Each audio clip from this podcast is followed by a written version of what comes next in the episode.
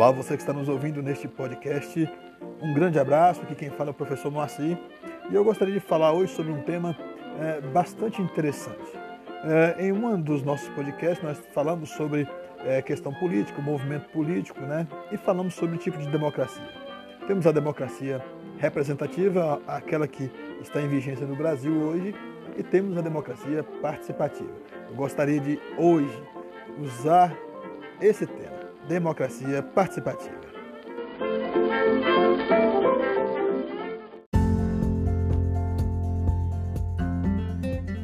Bem, a palavra democracia, ela vem do grego, né? Demo, povo, e cracia, poder, ou seja, todo poder emana do povo. Em muitos países ocidentais, como os da América Latina, a democracia representativa mostrou-se incapaz de fazer que os governos agissem de acordo com os interesses da maioria dos cidadãos. Então, a democracia participativa surgiu como alternativa de superação da deficiência do sistema representativo, já que os dois não são necessariamente antagônicos, ou seja, não são necessariamente inimigos. Suas principais propostas buscam ampliar a participação cidadã nos assuntos políticos e reduzir a distância entre os, entre os representantes e os representados.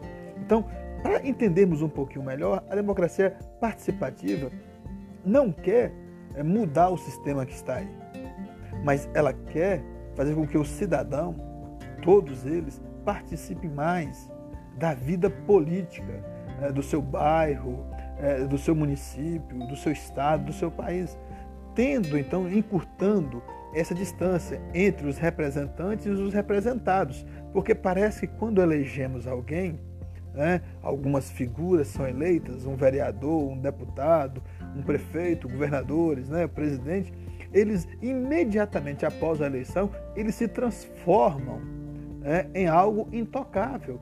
As ideias que vão viger, que vão gerir o município, gerir o estado, gerir o país, é sempre deles. Não há uma participação popular.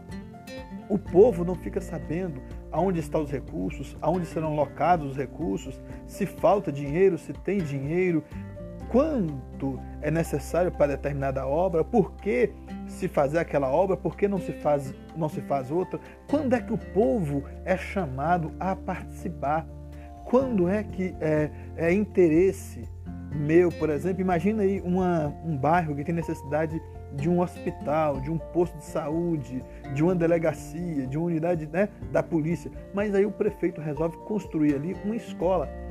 Mas não é necessidade imediata daquele povo aquela escola.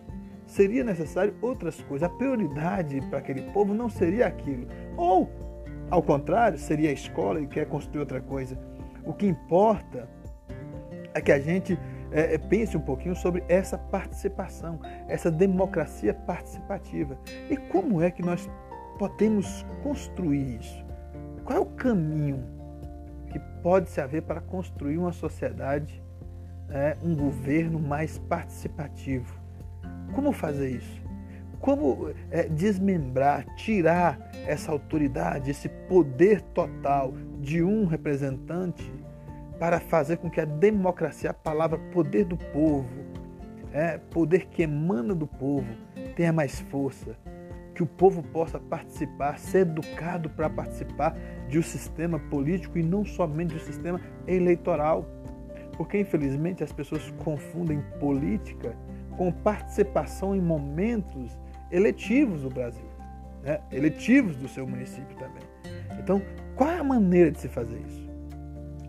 Apesar de não ser amplamente adotada, a democracia participativa viva, visa propiciar uma ampla, uma ampla ação política mais igualitária, baseada em grandes números, é, em grande número de grupos sociais, que articulados em rede contribuem para orientar as ações governamentais no sentido de atender às necessidades da maioria do povo.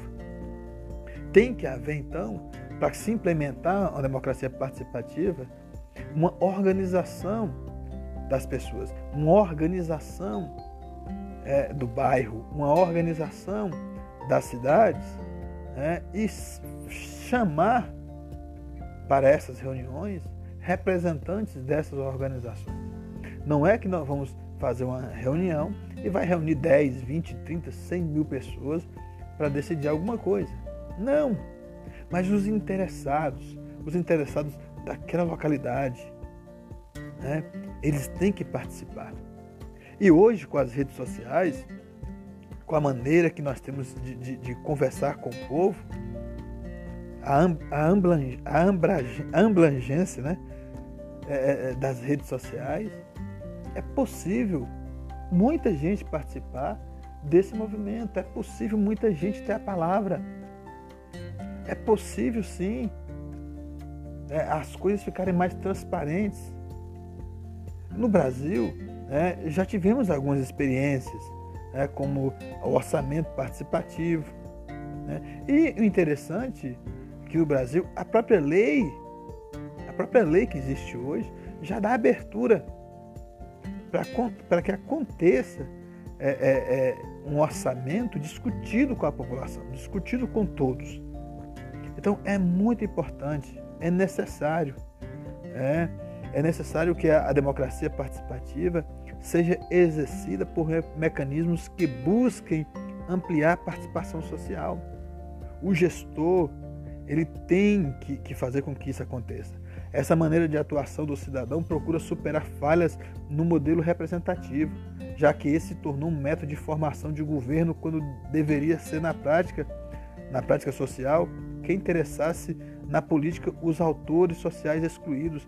Quando a gente é, é, elege alguém para nos representar, ele deveria estar ali também representando todos nós, mas nós somos excluídos desse processo.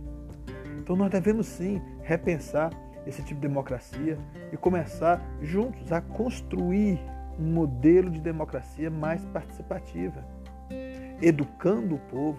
E é por isso este podcast que tenta trazer a você essa introdução do que é democracia participativa, da participação do povo na construção da, da sua cidade, do seu bairro, do seu estado. E para isso nós precisamos reeducar o nosso povo na questão política. A política não deve ser somente a questão partidária, mas a política também é uma política sobre saúde pública, é uma política sobre educação pública, saneamento, é uma política sobre questão econômica.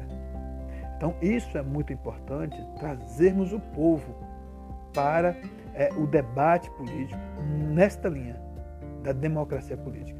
E nós só vamos conseguir isso é, com educação política. Com educação política, trazendo o povo para esse debate, para esta fala. E assim vamos transformar a sociedade brasileira. Espero que este podcast venha realmente ajudá-lo a trazer uma luz sobre a diferença entre democracia participativa e democracia representativa. Um grande abraço e até a próxima.